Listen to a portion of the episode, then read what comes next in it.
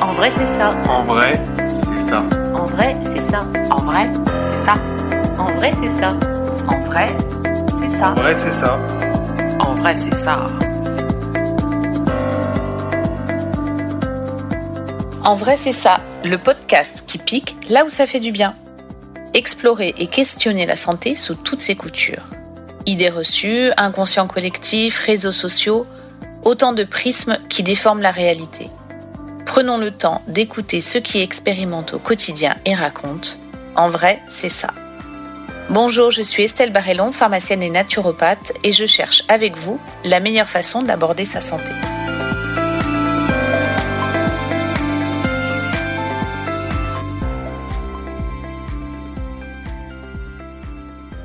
Bienvenue dans cet épisode entièrement consacré à l'hypnose médicale. Quand on parle d'hypnose, souvent les gens se rétractent et parfois on entend Non, non, mais l'hypnose, moi j'y crois pas. Pourtant, il y a des interventions chirurgicales qui se font sous hypnose et les neurosciences n'en finissent pas de faire des découvertes sur les mystères de notre cerveau. L'hypnose fait son chemin dans la santé et est très utilisée même à l'hôpital. Le mot hypnose, il prend ses racines dans le mot grec hypnos, qui veut dire sommeil. L'hypnose est une technique de soin qui plonge le patient dans un état de conscience modifié entre veille et sommeil. Le patient porte alors son attention sur les paroles du thérapeute et arrive à oublier tout le reste autour. Des imageries en IRM ont identifié un afflux de sang dans des zones du cerveau et surtout du cortex lors d'une séance d'hypnose. Les zones impliquées dans la concentration et la détente sont alors activées.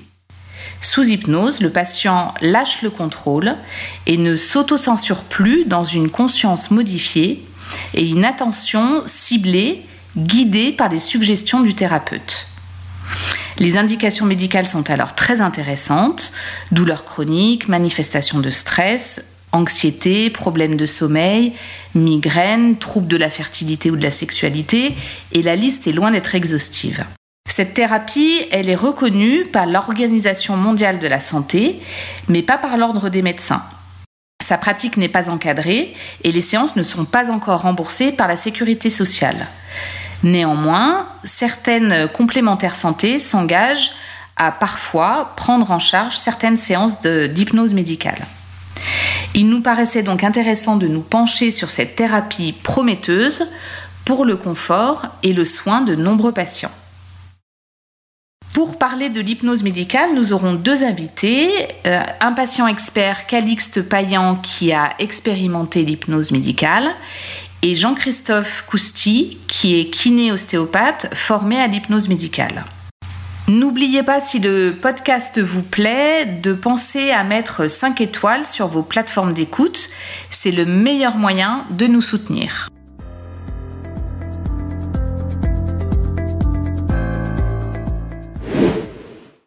Je reçois donc aujourd'hui Calixte Payan. Calixte, il a 31 ans, il est entrepreneur dans le milieu des boissons et des cocktails. Et il y a deux ans, il a expérimenté l'hypnose médicale. Bonjour Calixte. Bonjour. Alors, euh, il y a deux ans, tu as fait euh, l'expérience de l'hypnose médicale et ton retour d'expérience était important pour nous. Est-ce que tu peux nous raconter un petit peu cette expérience Pourquoi tu as eu recours euh, à cette méthode et comment ça s'est passé? Il y a à peu près deux ans, j'étais à un moment de ma vie où c'était pas forcément, où j'étais pas au meilleur de ma forme globalement. Et j'avais besoin de trouver potentiellement aussi des alternatives. Et euh, je suis assez ouvert à ces médecines certains peuvent dire parallèles mais que moi je pourrais dire comme complémentaires à la médecine traditionnelle. Et euh, donc je suis j'ai été amené à faire de l'hypnose et euh, médical globalement et sur différentes problématiques que j'avais. Donc euh, moi je suis quelqu'un par mon métier assez stressé, euh, j'ai des angoisses, je, je, ne suis pas vraiment focalisé et ancré dans le présent et j'ai d'autres problèmes globalement qui, qui font que j'étais pas forcément bien. L'hypnose, je l'ai testé et pour être honnête, j'ai vraiment adoré puisque c'était un moment un peu hors du temps euh, qui, bah, pour une de mes problématiques, était de, justement de se recentrer et de à nouveau être ancré dans, dans, le présent. Et ça a été un moment où, vraiment particulier, euh, un peu perturbant puisque c'était la première fois. Euh, donc il y a un accompagnement du professionnel, même si on peut avoir des a priori, et on est accompagné de A à Z sur cette partie-là.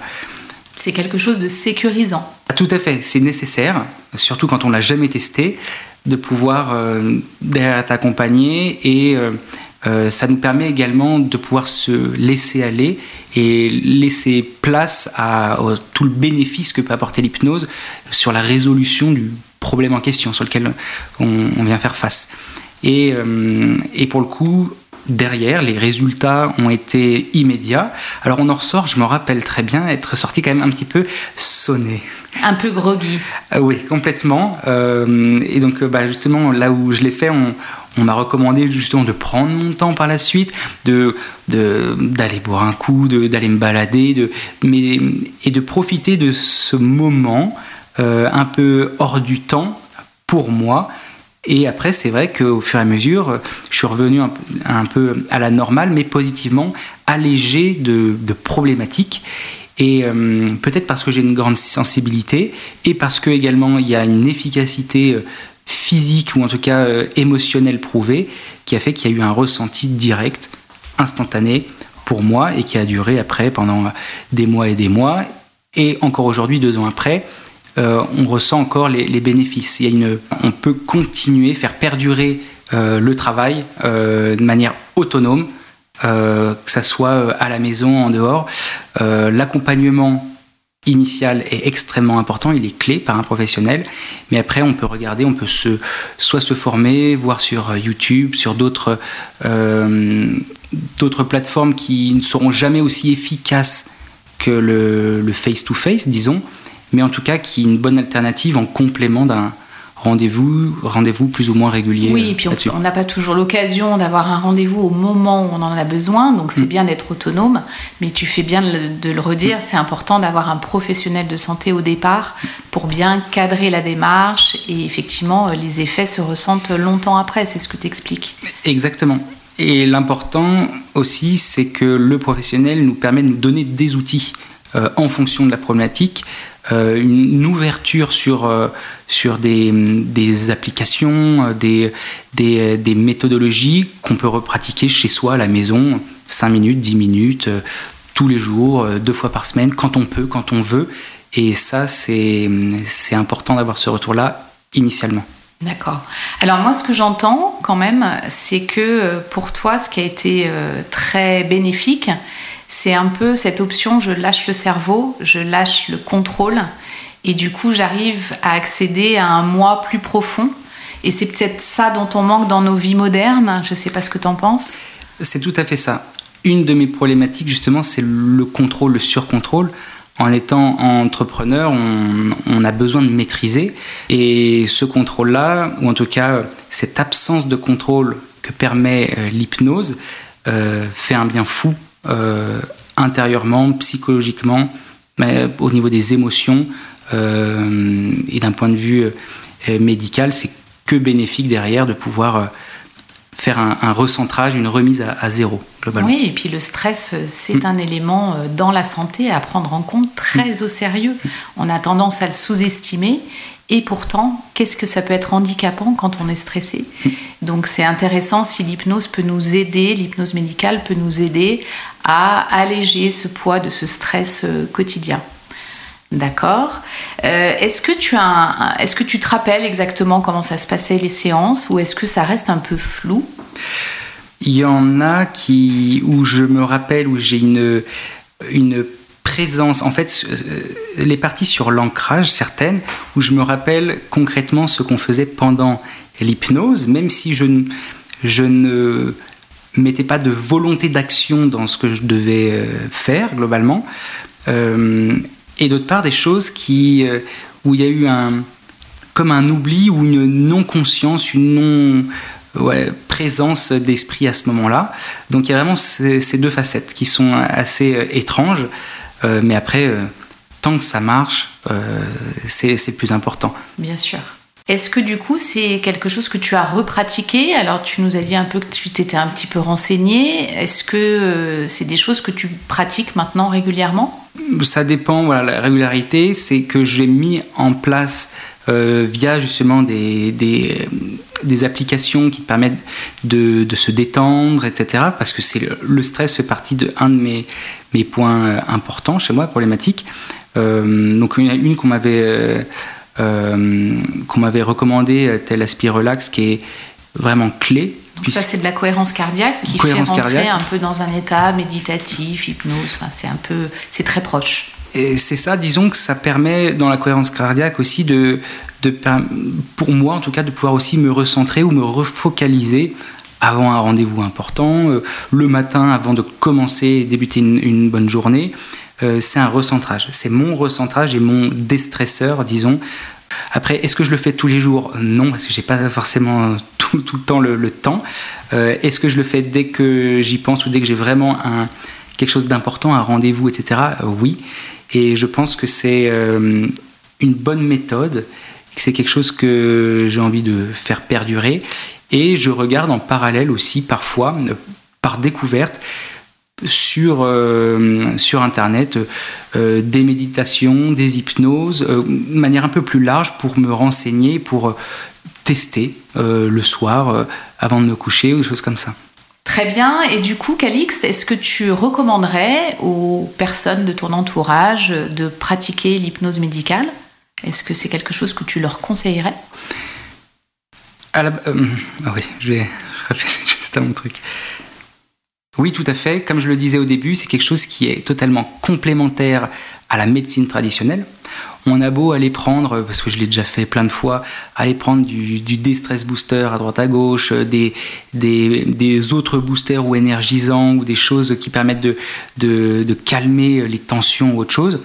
Ce sont plutôt des béquilles, ça va aider, mais ça ne va pas agir vraiment sur le, le profond euh, mm -hmm. du soi. Et l'hypnose est un des outils, une des méthodes euh, qui va véritablement permettre d'aller soigner, réparer, euh, préparer ou en tout cas euh, aider à, faire en sorte que la racine soit plus saine globalement. Et donc de ce point de vue-là, oui, je le recommande totalement et c'est complémentaire. On peut très bien continuer à prendre si on veut des trucs anti-stress, mais également l'hypnose est complémentaire et c'est tout un, style de vie, un cadre qu'il faut mettre en place. Ok.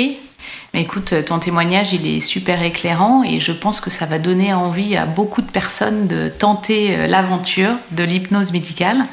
Merci beaucoup, Calix, de ta participation et je te dis bonne après-midi. Merci beaucoup et à très bientôt.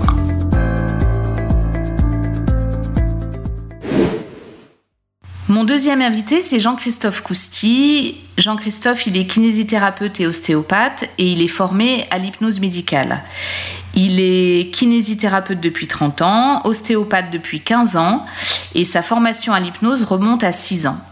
Son expertise sur le sujet va nous éclairer et surtout chasser les idées reçues sur l'hypnose médicale. Et puis, restez avec nous jusqu'au bout, une petite expérience d'hypnose vous attend à la fin de l'épisode.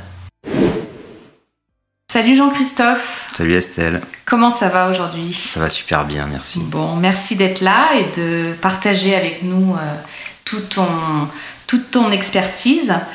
Euh, J'avais préparé quelques petites questions et on avait évoqué l'idée de faire un historique de l'hypnose médicale. Qu'est-ce que tu peux nous dire à ce sujet?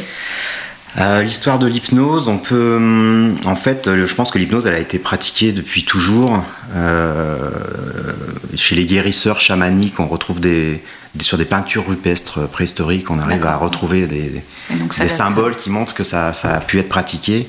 Après, il y a des, des bas-reliefs égyptiens aussi qui ont été découverts par. Euh, il y a un papyrus qui a été découvert par Georges Ebers.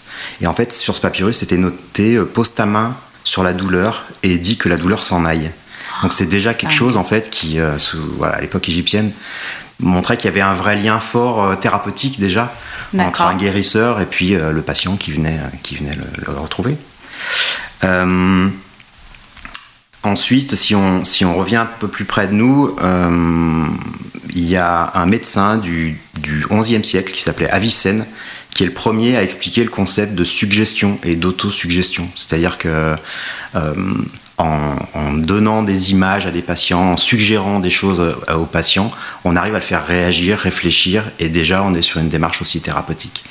Ensuite, il y a eu, euh, Paracels au XVIe siècle, qui est un des premiers à mentionner la notion de, de fluide de fluide entre le corps et l'esprit. Donc le lien corps-esprit, en fait, c'est déjà à cette époque-là, au XVIe siècle.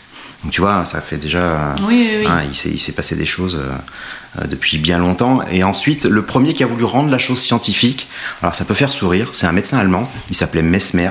Mais pas, non Mais oui, c'est pas celui qui est sur les, sur les, sur les grandes salles de spectacle, hein, mais alors peut-être qu'il a utilisé le nom de ce, Ben, ce. Franz Anton Mesmer, ce médecin allemand. En fait, lui, pour lui, euh, donc c'était euh, au XVIIIe siècle, en fait, euh, il parlait de, de fluide magnétique.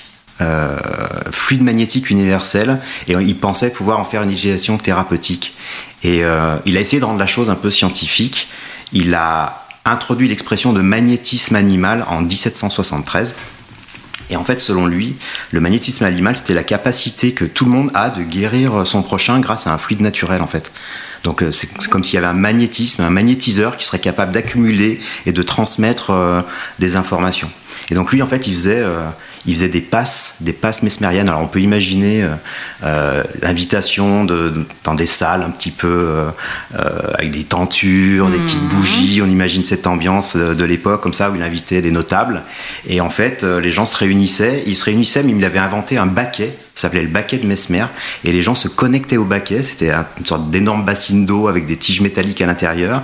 Les gens se connectaient au ba- au- au- aux tiges métalliques. Et lui, il passait, il- soit il tapait un peu les gens et ça créait des crises hystériques collectives. Dingue. Ouais, c'est un truc de fou. Alors, ce qui est marrant, c'est que le baquet de Mesmer, il y a un, un- un exemplaire à- au musée de la pharmacie et de la médecine à Lyon, Dingue. à la fac de médecine. Donc, on peut retrouver le baquet de Mesmer, un des baquets de Mesmer.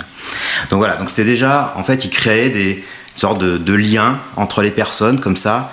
Et donc, il parlait de, de, de- de- de fluide animal. Alors, ça a été un petit peu controversé. Il y a Louis XVI qui a mis une enquête, euh, une enquête Ouais, ça a été royale. pris au sérieux tout de suite. euh, Ouais, c'est ça. Ils se sont dit qu'est-ce que c'est Est-ce que c'est pas un peu fumeux son truc Donc il y a eu une enquête royale qui a été menée. Alors il y avait Benjamin Franklin qui était venu, il y avait Jussieu qui avait inter- qui était intervenu dans la, dans la commission et on lui avait gentiment dit euh, que c'était pas c'était pas très sérieux son truc et donc ils l'ont renvoyé un peu dans les cordages. Donc voilà, Mesmer c'était quand même un personnage important dans D'accord, déjà dans la cette, découverte. cette- ouais, cette découverte d'hy- d'hypnose.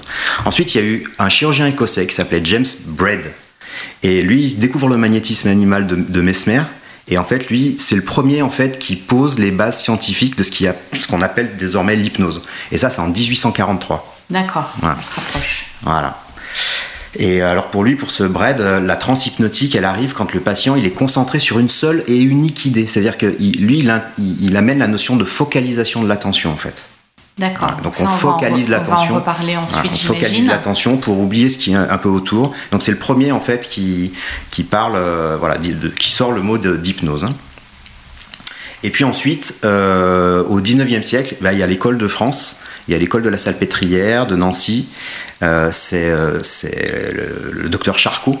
Oui. Euh, et lui, en fait, il, il habilite l'hypno- l'hypnose, il la réhabilite comme un, étude, un sujet d'étude scientifique, en fait. Et, et donc, bon, voilà, c'est vu de, vu de notre époque actuelle, c'est une pratique qui était un peu controversée. Il y a un très bon livre de Victoria Mas qui s'appelle Le bal des folles. Oui, que j'ai lu. Voilà, ils en ont Je fait un film aussi qui a été adapté, donc ça a été adapté au cinéma par Mélanie Laurent, et, où elle joue Mélanie Laurent et avec Lou Delage. Et, euh, et en fait, elle met en scène ce qui se passait dans le service du, du célèbre professeur euh, docteur Charcot. Ouais. Donc c'était pas pas- Controversé ouais, un peu. Ouais. Mm, mm. Un peu d'abus de pouvoir. Bah ouais, juste un peu. Mais c'était une autre époque, donc euh, on peut se dire qu'aussi c'était les débuts de quelque chose. quoi. Voilà. Et puis surtout, euh, je pense que celui qui a laissé vraiment son, son nom à l'hypnose, c'est Milton Erickson. Et aujourd'hui, on parle d'hypnose ericksonienne. Oui. Fait, il- Milton Erickson, c'est un psychiatre américain qui a eu, quand il était enfant et adolescent, une poliomyélite. Donc, il a vécu, euh, euh, il, il a travaillé en fait sur le, seul son auto-guérison. D'accord. euh, en visualisant les mouvements, alors pour la petite histoire, c'était une famille nombreuse et il visualisait sa petite sœur qui se balançait à l'extérieur sur une balançoire. D'accord. Et donc, mentalement, il se voyait bouger et il a recréé du mouvement, il faisait de l'imagerie mentale en fait. Et donc il a réussi à se sauver entre guillemets de cette poliomyélite dont on, disait qu'il allait en mourir quoi. Hein. Il avait 17 ans.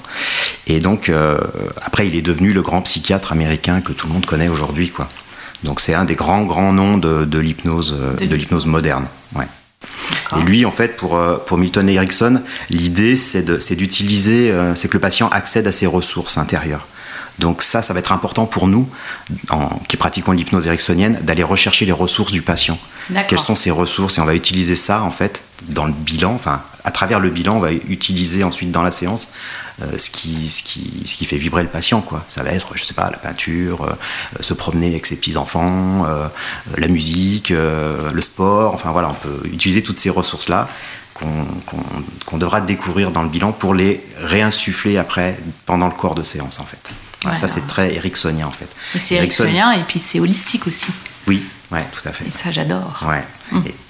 Et, euh, donc voilà, l'idée, c'est pour, pour Erickson, c'est vraiment que le patient utilise ses ressources pour s'auto-guérir en fait. Nous, les praticiens, en fait, on n'est que des médiateurs.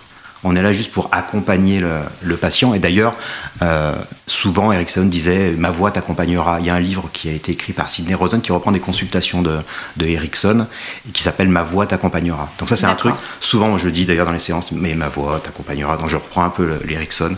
Ça m'arrive d'utiliser ce truc-là. C'est un petit clin d'œil à Erickson. Voilà, voilà pour l'histoire. Très bien. Alors, on va rentrer un peu dans le, dans le vif du sujet. Euh, Comment ça marche concrètement, l'hypnose médicale? Qu'est-ce qu'on sait aujourd'hui? Euh, Quels sont les phénomènes qui se mettent en place quand on est sous hypnose médicale? Alors en fait, l'hypnose, euh, t'en parlais dans l'introduction, euh, c'est pas, euh, du sommeil, c'est pas, on n'est pas inconscient, on est toujours en présence. C'est un petit peu comme si on faisait un pas de côté on est ici, on est ici assis sur une chaise là, en train de discuter, mais on est aussi un peu à côté en train de faire autre chose et de travailler, euh, de faire travailler un peu ses méninges quoi. Et donc en fait, on parle de, conscience modifiée ou de conscience amplifiée. C'est un processus, c'est pas un état en fait. On n'est pas dans un état hypnotique parce qu'un état c'est quelque chose qui paraît être figé. Oui. Voilà. C'est pas quelque chose de figé. Ouais, c'est un processus en fait. C'est un travail qui, qui est actif et euh, dans lequel on avance en fait. Hein. Et euh, donc on, parle de conscience amplifiée. Ça c'est euh, euh, Stanislas Daen, qui est docteur en psychologie, qui dirige une, unité de neuroimagerie cognitive qui s'appelle Neurospin. Oui. Vous pouvez regarder, regarder hein, ils font vraiment, c'est vraiment de la, neuroscience de, haut niveau. lui, Daen, il parle d'un processus de conscience amplifiée. Il parle d'une activation de la conscience en fait. Oui, et puis ils ont vraiment euh, trouvé les zones en plus euh, dans le cerveau oui, oui, c'est ça qui s'active. Oui, oui, simplement. Ça a été vu en imagerie. Oui, euh, tout à fait. Ouais, j'en reparlerai peut-être un petit peu après de tout ce qui est imagerie fonctionnelle. Et donc l'hypnose, tu disais aussi en introduction que c'est, elle n'est pas validée en France par le Conseil des médecins, hein, c'est ça Oui, par l'ordre des médecins. Par contre, au niveau international, il y a une reconnaissance même de, cette pratique. Et en France, on a quand même eu un, rapport INSERM en 2015 voilà, qui donne une validation scientifique dans, certaines euh, pratiques de l'hypnose. Euh, et il y a suffisamment d'études en fait pour affirmer qu'il y a un vrai intérêt thérapeutique, en particulier dans les anesthésies, dans tout ce qui est péropératoire et dans les colopathies fonctionnelles. Donc ça c'est validé sur les colons irritables. Super. Donc ça c'est validé par, cette, par ce rapport INSERM. Euh, et puis on sait, enfin ce, ce, rapport fait sortir également que dans le traitement de la douleur, c'est pas tant la douleur qui est importante, c'est l'impact émotionnel de la douleur. Bien sûr. Et en fait, on se rend compte que l'hypnose, elle réduit cet impact et que l'intensité de la douleur va diminuer. Par voie de conséquence. Ouais, par voie de conséquence, exactement. Voilà. Donc c'est un petit peu comme si euh, on disait j'ai mal, mais je m'en fous. Oui, c'est ça. Mm. D'accord. Euh, quels sont les professionnels qui sont habilités à pratiquer l'hypnose médicale? Alors, euh, l'hypnose, c'est un, un outil on a l'habitude de dire que c'est un outil, c'est pas, c'est, on est plutôt hypnopraticien mhm. que hypnothérapeute. Hein, on a plutôt, euh, voilà, l'idée c'est d'être praticien de cet outil-là. Et donc, on l'inclut dans une boîte à outils d'un exercice professionnel de santé. Donc on part du principe qu'il faut avoir un bagage, une compétence initiale, un background en fait, et dans lequel on peut se permettre de, euh, avec lequel on peut se permettre d'utiliser l'outil hypnose. Et du coup, l'hypnose, elle est pratiquée dans le champ de nos compétences. C'est-à-dire, moi, je suis kiné, ostéo, donc je vais pas m'amuser à, à traiter un deuil, un conflit Oui, familial, des choses comme ça. Voilà, je suis pas psychologue et je serais bien embêté de prendre en charge quelqu'un qui a ces troubles-là. Par contre, j'ai des bonnes adresses de collègues euh, euh, psychocliniciens euh, en- et qui pratiquent l'hypnose et ils feront ça beaucoup mieux que moi. Moi, je veux pas prendre le risque que ça me claque dans les doigts, quoi. Donc, je pratique l'hypnose dans le domaine de mes compétences. Voilà. Donc une ça- infirmière. voilà, les infirmières, les médecins généralistes, euh, les sages-femmes aussi, euh, les dentistes. Oui. Toutes les personnes qui vont faire des- avoir des actes douloureux, euh, donc ils peuvent utiliser ça. Les psychomotriciens sont, sont praticiens également, les psychologues cliniciens, et puis ben, nous les kinés aussi, et les ostéos. Quoi. Ouais. Voilà. Mais effectivement, je pense que tu as raison de, de répéter que le background est, est important Mm. et que c'est, oui, c'est comme une, une corde de plus à son arc. Exactement. Et, voilà. et ce- c'est dommage. euh, En, en tous les cas, c'est intéressant de l'utiliser. Mm, mm. D'accord. Euh, on entend parfois une certaine réticence des patients à, à pratiquer l'hypnose, comme s'il y avait un peu une peur. Est-ce qu'il y a un risque pour le patient d'avoir de, de recourir à l'hypnose médicale? En fait, non, il n'y a pas de risque. C'est si nous, les praticiens, on est carré dans nos pratiques et qu'on connaît les limites de nos compétences, en fait, on va travailler dans le champ de nos compétences et pour le patient, il est en sécurité, quoi. Donc, il faut que chacun respecte le, cadre professionnel et comme ça, le, risque est mesuré. En fait, le, le vrai risque de pratiquer euh, hors champ, c'est euh, de créer ce qu'on appelle en, en psychologie ou en psychiatrie des abréactions. C'est-à-dire une abréaction, c'est-à-dire D'accord. que une grosse réaction émo- émotionnelle, euh, une décompensation psychiatrique, euh, voilà. Et donc ça, il faut être capable de le gérer, quoi. Bien sûr. Voilà. Donc il faut vraiment connaître les limites de ses compétences. Et puis si, pour une raison ou pour une autre, ce- ce- cette réaction apparaît, il faut être capable de la gérer. Bien Voilà, sûr. il faut être capable de la canaliser, de faire ressortir le patient de sa transe pour assurer sa sécurité. quoi. Oui, et puis c'est des événements à la marge. Oui, tout à fait. Donc il faut vraiment savoir arrêter la séance au bon moment. Si on sent que, que c'est en train de déraper, à ce moment-là, on, on- on revient en douceur euh, sur l'instant présent. Quoi. Voilà. Mais euh, alors après, il y a une chose qui est dangereuse, entre guillemets, enfin, qu'on considère comme dangereux, c'est la pratique de l'hypnose de foire.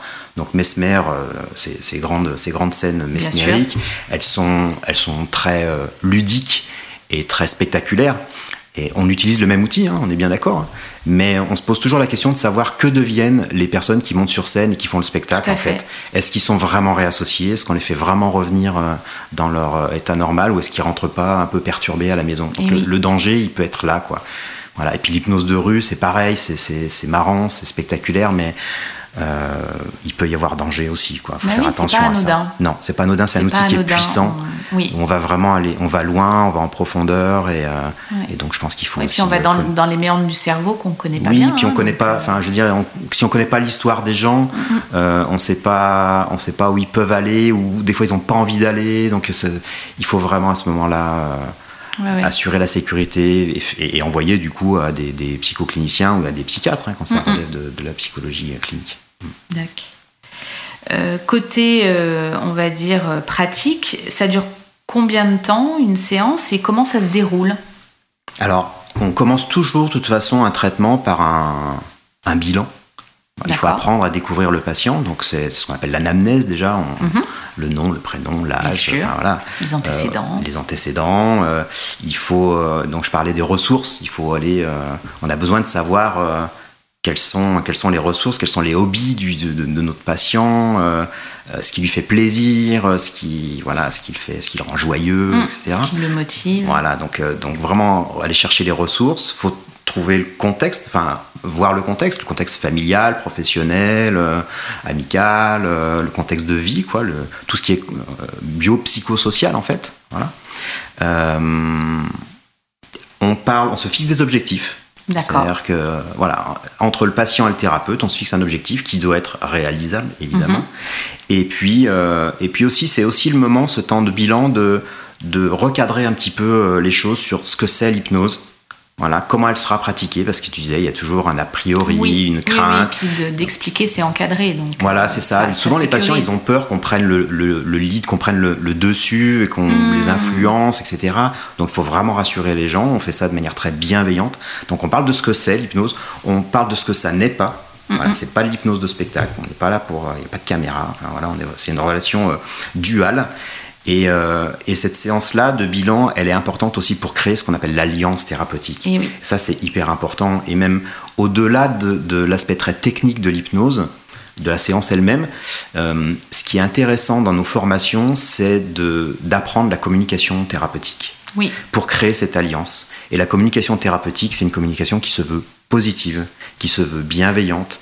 C'est une communication verbale et aussi non verbale. C'est la manière d'être, Bien sûr. c'est le savoir-être et c'est le savoir dire les choses. Et c'est pas très compliqué en fait de dire les choses différemment. On a la chance d'avoir un, un champ lexical en français qui est relativement large et c'est assez, c'est beaucoup plus facile de parler de sensations désagréables ou de sensations inconfortables plutôt que de parler de douleur. bien sûr. D'accord? Et en fait, on sait euh, que le cerveau, il ne connaît pas la négation.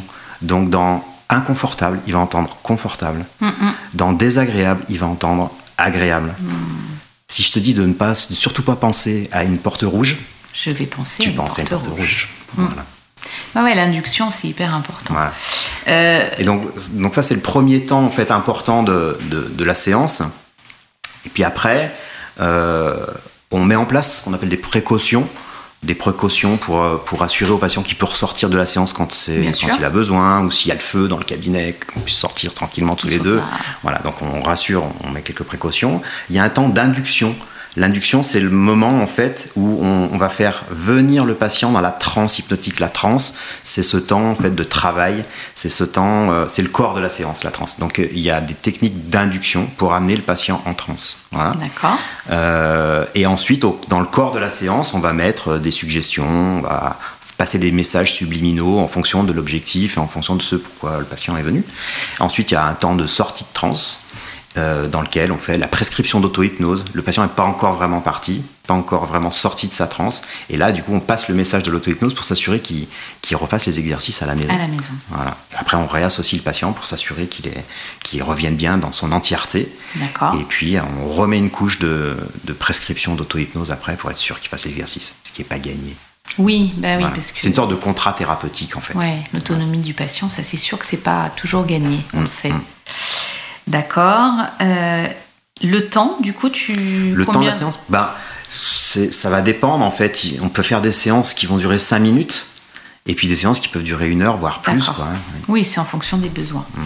Euh, on est d'accord euh, qu'on peut pratiquer l'hypnose médicale sur quasiment tous, les enfants, Oui. les adultes. Oui, un enfant, à partir du moment où il sait dire euh, bobo, euh, Oui, on peut, voilà, on, c'est ça. on peut, on peut pratiquer. Les adultes, il n'y a pas de problème, sauf certains troubles psychiatriques sévères, je pense la schizophrénie, euh, Oui. où les gens sont déjà dissociés euh, psychologiquement. Alors euh, après, ça, ça relève vraiment d'une pratique hypnose de, de, de, de médecin psychiatre D'accord. euh, pour, pour pouvoir s'autoriser avec à pratiquer l'hypnose chez ces patients-là. Et puis, il, y a, il peut y avoir problème chez les personnes âgées quand ils commencent à plus Avoir bien... un peu de démence. Ouais, c'est ça. Quand il y a des troubles cognitifs un peu sévères, ça devient compliqué, quoi. Voilà. D'accord. Euh, alors, on va finir avec le côté pratique. Quels sont les tarifs qui sont appliqués pour l'hypnose? Euh, les tarifs, ben, ça va dépendre un peu de, de- de chaque praticien. Ça, c'est, euh, on va dire, c'est de 50 à 90 euros au plus euh, parfois, mais c'est dans ces ordres-là, quoi. pour une séance d'une heure Voilà. D'accord. Et du coup, pour quelles indications on peut conseiller l'hypnose? Alors, on peut, on peut pratiquer l'hypnose dans plein de, plein de pathologies, beaucoup sur la douleur. Ouais, c'est intéressant sur la Euh, sur les douleurs aiguës, les douleurs chroniques. Euh, on utilise ça en analgésie, d'accord, mais on peut aussi utiliser ça en anesthésie. Il y a certains Mhm. Ouais. services de chirurgie qui pratiquent euh, des chirurgies, des petites chirurgies euh, sous hypnose, quoi.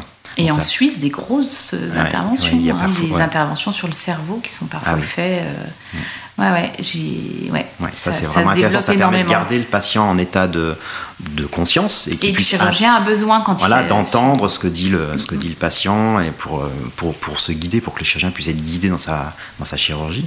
Donc oui, il y a des anesthésies euh, sous hypnose. Après, beaucoup sur le stress, l'anxiété. Euh, moi, en ostéopathie, je pratique l'hypnose sur les, les problèmes de, de troubles digestifs fonctionnels. D'accord. Euh, après, dans les problèmes psychosomatiques, euh, c'est pratiqué aussi en soins palliatifs, euh, dans les accompagnements et le suivi de cancers, de chimio, des problèmes d'addiction, sur des, sur des phobies, sur des troubles du comportement alimentaire. Ouais, sur, euh, fait, t'avais fait une, euh, un, podcast sur les, les TDAH, c'est ça? Oui, Voilà, les troubles oui. d'attention, les déficits d'attention chez les enfants, l'hyperactivité. Ça fonctionne Bah bien. oui, ça permet de, de réancrer, de redonner de l'ancrage aux enfants. Les enfants, ils sont tout le temps, euh, ils sont, ils sont rapidement en hypnose, quoi. Ils sont tellement dans le jeu, euh, dans l'imaginaire. Oui, ils ont peut-être viennent- moins de, de, de, de contrôle qui vient euh, dire non, non, je veux pas y aller là. C'est ça, Ils y fait. vont volontiers. Voilà, c'est ça. Et la séance d'hypnose, faut aussi s'imaginer que c'est pas quelque chose où, les, où le patient il est passif, il est assis ou allongé sur un canapé. Ça peut être des séances qui sont euh, très actives. Les enfants, on fait des séances d'hypnose où ils sont debout, ils sont en train de jouer, etc. Moi, je fais des, des, des- des exercices, mais on en parlera peut-être un petit peu plus tard, sur des, les troubles de l'équilibre chez les personnes âgées. Et on fait des séances debout, quoi. On Dingue. fait une séance d'hypnose debout et ça marche du tonnerre. Alors, moi, j'ai fait, euh, dans mon parcours, j'ai eu des soucis de santé et j'ai fait un pansement sous hypnose. Ah. Un pansement qui était censé être euh, ultra douloureux. Euh, et en fait, l'infirmier m'a proposé euh, de me faire ce pansement sous hypnose. Et vu que j'a- j'adore tester des trucs, euh, évidemment que j'ai accepté. Et c'était très drôle parce que donc il m'a fait rentrer en hypnose. Euh, et puis, bah, j'avais les yeux fermés, j'écoutais ce qu'il me, ce qu'il me racontait. Il me sort de l'hypnose et je lui dis mais il faudrait peut-être faire le pansement. Et il me dit mais il est fait. terminé. Ouais, c'est Il est fait. Ouais. Et en fait, euh, une fois que j'ai repensé à l'épisode, j'ai eu les- des sensations qui se passaient des choses, mais je m'en foutais. Ouais, c'est ça. T'étais Voilà. là, mais t'étais un petit peu ailleurs aussi. Exactement. Et, et l'infirmier faisait son, son geste technique, euh, pas très agréable. Et Exactement. Il l'accompagnait en exprimant des choses, en disant des ça. choses qui, te, qui étaient certainement beaucoup plus agréables que ce qu'il était en train de faire. quoi. Tout à fait. Voilà, ouais. Donc ouais, super intéressant. Eh oui. Euh, du coup, dans ta pratique de kiné et d'ostéo, quand est-ce que tu l'utilises et est-ce que tu peux nous donner deux ou trois retours, euh, deux ou trois, j'en sais rien, des retours d'expérience? Oui. Euh, alors moi je l'utilise beaucoup sur la gestion de la douleur parce que en kinésithérapie les gens viennent ils ont mal quoi Mhm. Bien donc sûr. euh, beaucoup sur la douleur Euh, je disais sur les troubles de l'équilibre donc la prévention des chutes chez les personnes âgées donc sur tous les troubles de l'équilibre c'est vraiment intéressant Parce qu'il y a beaucoup la peur de tomber aussi, j'imagine. oui en fait c'est des- donc là le, le truc typique c'est de travailler l'ancrage quoi c'est de travailler le- le- la, la- la relation au sol et euh, et, et voilà, et pas justement pas travailler sur de l'appréhension, travailler sur ce que les gens savent faire, c'est-à-dire être en équilibre, être Oui. stable. Oui. Voilà, donc on essaie d'avoir toujours ce discours positif. Si je commence la séance en disant voilà pour vous éviter de tomber, Eh oui, voilà, ça marche pas. marchera pas. Donc euh, voilà, vous savez faire, vous êtes venu jusqu'ici, euh, c'est c'est très bien la stabilité. Bon voilà, donc on a ce discours très bienveillant et positif. Et puis après, bon, une fois dans le corps de séance, on travaille vraiment l'ancrage. Il y a un truc très simple, on va dire, c'est c'est de travailler avec un arbre. Oui. Voilà, un arbre et ses racines. Et, et Bien du coup, sûr. voilà, on demande à notre patient de, de choisir le- son arbre et on fait décrire l'arbre. Et, et après, on va chercher les racines, chercher le- cet ancrage dans le sol, dans les rochers, puiser de l'énergie à travers les racines. C'est une métaphore qui est, qui est forte, l'arbre, qu'on peut utiliser dans plein de domaines. Et, euh, et donc voilà, moi, ça m'arrive de travailler sur l'arbre, sur des rochers. J'avais un patient qui disait, moi, je suis un roc, je suis un rocher. Donc on a travaillé sur ce truc-là, c'était intéressant. Donc voilà, sur les préventions des chutes, sur l'image du mouvement, beaucoup. Des gens qui perdent l'image du mouvement parce qu'ils ont une fracture, parce qu'ils ont, Et oui. ils ont peur, euh, ce qu'on appelle la kinésiophobie. Les gens, ils ont peur de se refaire mal, donc ils osent plus faire euh, le mouvement de lever avant. le bras quand Et ils ont eu mal à l'épaule. Voilà, donc on retravaille l'image du mouvement. Donc là, ça peut être une- un outil intéressant. En ostéo, je disais donc sur les troubles digestifs. Euh, et puis également, il y a un truc qui est intéressant chez les patients chroniques. Les patients chroniques, c'est des gens qui s'enferment un peu sur eux-mêmes et qui, euh, qui, perdent, euh, qui perdent du dynamisme, qui perdent du mouvement, qui perdent de, de l'éloquence, qui perdent tout ça. Et donc, ça permet de redonner du mouvement aussi à ces patients qui, sont, euh, qui sont devenus, qui ont des pathologies chroniques, parfois douloureuses. On peut intervenir aussi sur des acouphènes. On peut intervenir beaucoup sur les migraines. Ça marche très bien sur les migraines. Et moi, ça m'intéresse aussi de, de le pratiquer sur les préparations d'intervention chirurgicale. D'accord. Souvent, les gens, ils ont la trouille. Alors, quand on a la chance d'avoir les patients avant leur chirurgie, ce qui n'arrive pas tout le temps, mais euh, j'ai souvenir d'une patiente qui vraiment avait peur de, de perdre pied euh, au moment de son intervention. Elle avait peur de son, son anesthésie. En plus, ça Mhm. n'allait pas être une anesthésie générale. Donc, elle, elle risquait d'entendre des bruits, de vivre l'ambiance de l'ambiance de, Mhm. La salle d'opération, du bloc. Et du coup, ben, simplement, je l'ai emmenée en vacances. euh, elle et sa fille qui était à la Martinique. Donc, on est parti à la Martinique. Et puis, je lui ai dit, bah, ça, vous allez pouvoir le réutiliser au moment de votre intervention. Et voilà. Donc euh, en, préparation des, en préparation des interventions, ça c'est vraiment intéressant. Et ça, moi je le, je le redis aussi, moi je l'utilise beaucoup l'imagerie euh, l'imagerie mentale avant une intervention. Ouais. Très intéressant de s'imaginer l'intervention et qu'elle sous un angle positif, c'est ce que tu dis. Euh, je me vois sur la, sur le, je peux m'imaginer sur la table d'opération, le chirurgien revient, tout s'est bien passé, et ça c'est hyper intéressant de faire ça avant n'importe quelle intervention. Exactement, et on peut même aller plus loin, on peut dire et après et Hmm. après, vous rentrez chez vous, et après, vous marchez à nouveau avec ce genou tout neuf parce qu'on vous a mis une belle Hmm. prothèse, et après, voilà. Donc les gens, ils ont toujours peur de rester sur la table d'opération, quoi. Hmm, Voilà, c'est la, c'est la, la- peur finalement de, de l'anesthésie, de, de la perte de contrôle. Si on les renvoie dans l'après, Bien euh, sûr. Hmm, ça les rassure aussi. Voilà. Euh, voilà, sur euh, la performance chez le sportif aussi. On a Ah. des sportifs, donc euh, c'est intéressant d'aller travailler des objectifs. Ouais. Mais et au-delà de ça, on peut même aller chez quelqu'un qui va passer un entretien d'embauche, quelqu'un, moi je l'ai fait avec mes enfants, avec mes filles pour préparer des concours, des Génial. examens compliqués, euh, voilà, Euh, bah, un permis de conduire euh, ou des choses comme ça. Euh, et puis si on revient plus à la pratique kiné, ben voilà, dans les algodystrophies, sur les capsulites d'épaule, ça marche très bien. J'ai une petite anecdote que je raconterai peut-être après. Allez, vas-y, on, Maintenant, on y va maintenant. Yes. La petite anecdote. Euh, C'était une de mes patientes que je voyais pour une capsulite d'épaule. J'avais une stagiaire à l'époque au cabinet. Et euh, ça faisait, ça faisait quelques séances qu'on faisait, enfin quelques semaines, parce qu'une capsulite c'est un peu long à rééduquer. Les gens ils gardent de la raideur pendant, long, c'est voilà, pendant quelques, quelques semaines, voire quelques mois. Et donc ça faisait peut-être un mois et demi, deux mois qu'on se voyait, et ça commençait à être vraiment long. Et elle, elle avait encore pas retrouvé sa mobilité d'épaule évidemment. Et, euh, et elle me dit ça, elle me dit euh, c'est quand même long, je sais pas combien de temps ça va durer. Et je lui dis mais oui, mais qu'est-ce qu'il faudrait faire, qu'est-ce qu'il faudrait inventer? Et moi je lui avais expliqué ce que c'était qu'une capsulite, c'est un peu une sorte d'épaississement des membranes, de la capsule, etc. Et, elle me dit bah je sais pas, il faudrait inventer un ramollisseur de membranes. Et là, j'avais plus trop le temps, je regarde le- je regarde l'heure, et je me dis, allez, ça fait rien, on y va, c'était- c'est trop tentant, elle me tendait la perche. Et je lui dis, un ramollisseur de membrane, mais c'est quoi un ramollisseur de membrane? Elle me dit, bah, je sais pas, une piqûre, un truc comme ça, euh, une infiltration. Et je dis, et donc après, on part sur. C'est déjà l'induction, ça. Et elle est comment cette seringue Et le produit, il a quelle couleur? Non, mais c'est quelque chose de transparent. Ah oui. Mais qui est-ce qui va vous faire ça? C'est une infirmière c'est... Non, non, elle dit, moi, je peux me le faire toute seule. Bah, je dis, fermez les yeux, allez-y, faites-le. Donc elle ferme les yeux, et puis elle se fait son infiltration mentalement. Et moi, je la en même temps, je faisais bouger l'épaule. Et on est allé dans des amplitudes. Alors ça a pris euh, un quart d'heure, 20 minutes. On est allé dans des amplitudes où ça faisait bien longtemps qu'elle n'était pas. Bien allée, sûr. sous les yeux témoins de, de la, de la De la stagiaire qui était là, qui en revenait pas. Et c'était vraiment une super expérience, quoi. Et, et on, a maintenu le, le gain de cette séance-là. Elle avait créé son propre outil, son propre médicament. Donc je à la fin de la séance, je l'ai félicité. Je lui ai dit qu'il fallait qu'elle pose un brevet de son ramollisseur Et de oui, membrane et qu'elle le réutilise ensuite. Et c'était trop drôle. Et c'était ça, c'était vraiment une belle séance qui, est, qui, qui reste. Donc voilà, sur les capsulites, il y a vraiment un, un truc intéressant. Ouais, la à faire. force de l'esprit et Ouais. on a un pouvoir euh, interne d'auto-guérison. Ça, moi, j'en suis euh, convaincue. Alors, ça fait toujours un peu euh, sorcière de dire ça, mais je, je pense que les neurosciences vont bientôt nous prouver. euh, Mais déjà, déjà, Ça commence. Oui, bien sûr. Ça oui, commence. Il y, a- il y a de plus en plus d'études scientifiques très sérieuses qui montrent l'efficacité de l'hypnose. de l'imagerie mentale, voilà, de, toutes, de toutes ces méthodes-là. Mm. D'accord. Est-ce que, euh, JC, tu avais des choses euh, à ajouter au sujet de l'hypnose médicale? Est-ce qu'il y a des choses qu'on aurait oubliées, qu'on n'aurait pas Ouais, dites? ça ça m'a fait penser, là, justement, le, on parle un peu de neurosciences. On on n'a pas parlé de, euh, des différentes techniques, technologies qui ont permis justement la validation de, de, de- de l'hypnose médicale aujourd'hui. Donc les neurosciences, on parle des neurosciences, Oui. ça a commencé par l'électroencéphalogramme au départ, qui permet de mesurer les ondes au niveau du cerveau. Euh, et puis après, il y a eu, euh, il y a eu euh, la magnéto, comment on appelle ça? La magnétoencéphalographie.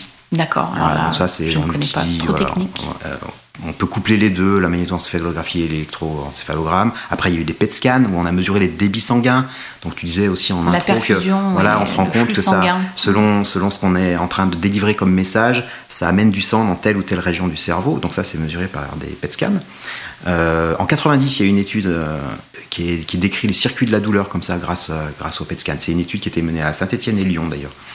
Euh, Après, il y a eu toute l'imagerie, les IRM fonctionnels. Donc voilà, aujourd'hui, on est, on est là-dessus. Et donc, dans Neurospin, chez Neurospin, là, je disais, je parlais de, de Stanislas Dehaene tout à Oui. l'heure.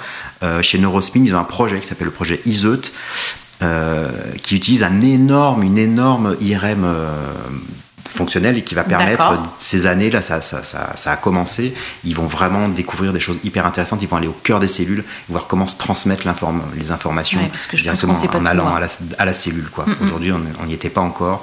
Et là, grâce à ce projet-là, je pense qu'ils vont vraiment découvrir des choses intéressantes. Oui, oui, mais je, je pense qu'on est qu'au début de nos découvertes euh, et, et je pense qu'on n'en sait même pas euh, le tiers du quart sur euh, Mm, le fonctionnement de notre, cerveau. Il faut être oui. très humble en tant que soignant Tout à fait. euh, sur cet aspect-là. D'accord. Alors, euh, je suis très impatiente, mais nous avons promis à nos auditeurs et nos auditrices euh, de leur faire tester les sensations hypnotiques. Alors, es-tu prêt à nous emmener sur le terrain et quelles précautions on va prendre, puisque tu nous as parlé de prendre des, des précautions? Non, mais alors on va pas faire une séance d'hypnose, on est bien d'accord, parce On que vous bien avez compris que en fait, euh, c'est très personnalisé. La séance est très personnalisée, on se fixe un objectif, donc on va pas partir sur une séance d'hypnose, mais on peut faire une induction, par exemple. Oui, Quelque chose qui va permettre de décrocher un petit peu. tester, Euh, se relaxer. Voilà, c'est ça. Alors moi, ce que je vous propose, c'est une technique qu'on appelle le body scan. Ça permet un retour au corps, une introspection, un ancrage, euh, une, euh, une intériorisation en fait. Voilà, donc tout le monde peut le faire ici dans le studio. Oui, Et puis à la, aussi à la maison, le- tous les gens, tous les gens qui, tous les gens qui écoutent, et on va pouvoir simplement s'installer confortablement dans nos chaises. Allez, c'est parti. Voilà, dans nos chaises, nos fauteuils, nos canapés. euh, et je, me- je vais juste m'autoriser à tutoyer tout le monde du coup, parce Oui, que euh, oui. voilà, je vais te parler, Estelle, mais Oui. finalement ça s'adresse à tout le monde ce message. hein, donc tout le monde est confortablement installé. Et en fait, ce qu'on a l'habitude de dire, c'est qu'en fermant les yeux, ça permet de mettre à disposition du cerveau des airs euh, qui sont utilisés par les yeux et qu'on va utiliser pour d'autres choses là maintenant. Alors Donc, si vous au êtes mieux les yeux ouverts, vous pouvez faire aussi les yeux ouverts, il n'y a pas de problème, tout est voilà, tout est facile. Donc euh, tranquillement, confortablement installé dans vos sur vos assises, vous allez prendre le temps prendre le temps de retrouver vos pieds, juste l'appui des pieds au sol. J'imagine que certains pieds sont chaussés, d'autres pas. Retrouvez peut-être euh, un appui différent d'un côté et de l'autre. Et vous observez ces différences ou ces similitudes. Peut-être une chaussure trop serrée, peut-être une chaussette qui remonte un peu plus haut sur le mollet, peut-être simplement l'appui confortable des pieds nus sur le carrelage ou sur une moquette ou toute autre chose. La position des pieds. Et puis de remonter tranquillement vers les genoux, d'observer ces genoux. La manière dont ces genoux sont pliés. La position des genoux. Sensations peut-être différentes à droite, à gauche ou ailleurs. Juste la position des genoux. Les pieds. Les genoux et de remonter un peu plus haut, peut-être euh, au niveau des cuisses, cet appui des muscles sur la chaise, peut-être la chaleur de la chaise sur les cuisses ou la couleur de autre chose. Euh, Voilà, déjà vous êtes un peu ici, un peu là. Juste l'appui, la chaleur, la position du bassin bien assis, bien calé sur ses ischions, la position du bassin. Voilà, très très bien tout ça. Les pieds, les genoux, les cuisses, la chaleur, la couleur, peu importe. Le bassin, très bien, confortablement encore plus haut la position de ce dos. Tout le dos depuis le bas jusqu'en haut et depuis le haut jusqu'en bas. Et d'observer ce dos comme vous savez faire. Juste là, comme ça.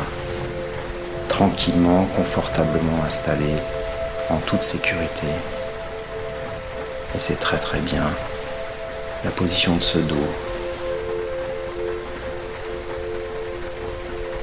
Très bien ce tonus, ce ce tonus qui vous fait vous tenir assis. Voilà. Et puis une épaule et puis l'autre. Peut-être plus d'un côté, peut-être plus de l'autre. Ces sensations, ces différences. Dans une épaule ou dans une autre.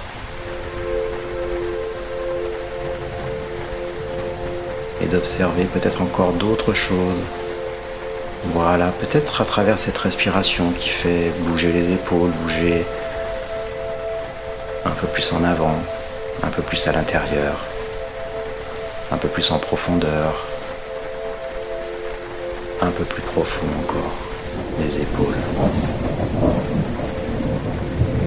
Et puis les bras, les coudes, avant-bras peut-être posés sur les jambes ou euh, sur les accoudoirs. Je ne sais pas, peu importe. Juste la position de ses bras. Peut-être autour d'un poignet, un bracelet, une montre ou simplement... Voilà. Et cette respiration qui vous accompagne, calme et tranquille. Voilà, très très bien. Belle respiration. C'est super ce que vous faites là. Très très bien. L'ensemble de ce corps complètement présent ici, maintenant, sur cette chaise. Et puis tout là-haut, la tête, bien posée, bien d'aplomb. Voilà, très très bien cette tête. Super. Et vous laissez circuler librement cette respiration dans l'ensemble du corps, partout où ce corps pourrait en avoir besoin. Très très bien cette respiration. Dans l'ensemble du corps, c'est très. Tout là-haut, un peu plus bas, les épaules,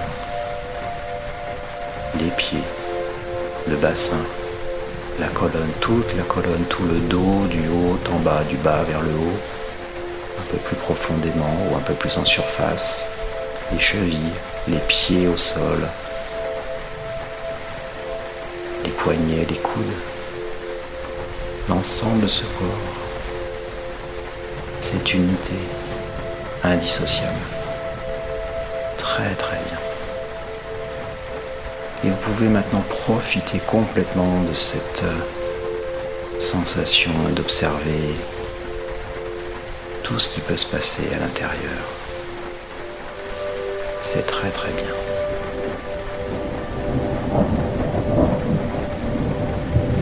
Voilà. Et tranquillement, tranquillement pour pouvoir de cette séance et pouvoir retrouver ces sensations, cet exercice quand vous aurez besoin. Cet après-midi, ce soir, demain, les autres jours. Continuez à profiter de cette sensation à la maison, au travail, n'importe où ailleurs, quand ce sera bien pour vous, juste au bon moment. Et vous saurez faire, vous aurez appris de cette séance que vous allez pouvoir emmener avec vous tranquille. Et alors, chacun à son rythme. Peut-être avec une première grande inspiration.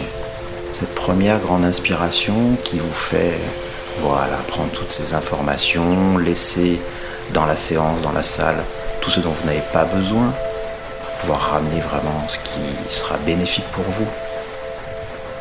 Une deuxième grande inspiration, c'est celle qui vous fait revenir aujourd'hui dans cette pièce que vous connaissez, retrouver les sensations des pieds au sol, faire des petits mouvements, bouger très bien. Et la troisième grande inspiration, c'est celle qui vous fait rouvrir les yeux. Quand c'est le moment pour vous, quand c'est bien, vous prenez le temps de, de rouvrir les yeux et de retrouver toutes les parties de vous, celles qui ont travaillé, celles qui sont parties se promener, celles qui étaient là vous rassemblez toutes les parties de vous pour reformer une seule et même personne ici présente, là, maintenant, avec moi. Et vous prenez surtout, et c'est important, le temps de vous étirer.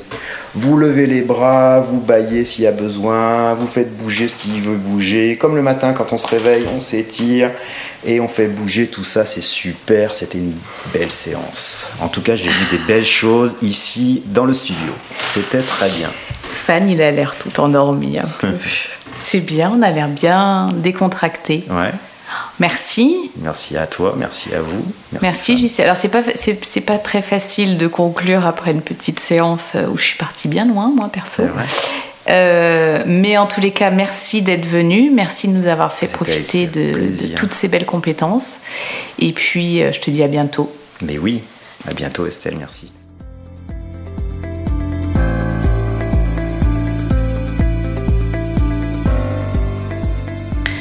Voilà, l'épisode sur l'hypnose médicale touche à sa fin. Merci beaucoup pour votre écoute. Vous avez en description les liens intéressants pour trouver un thérapeute qualifié en hypnose médicale.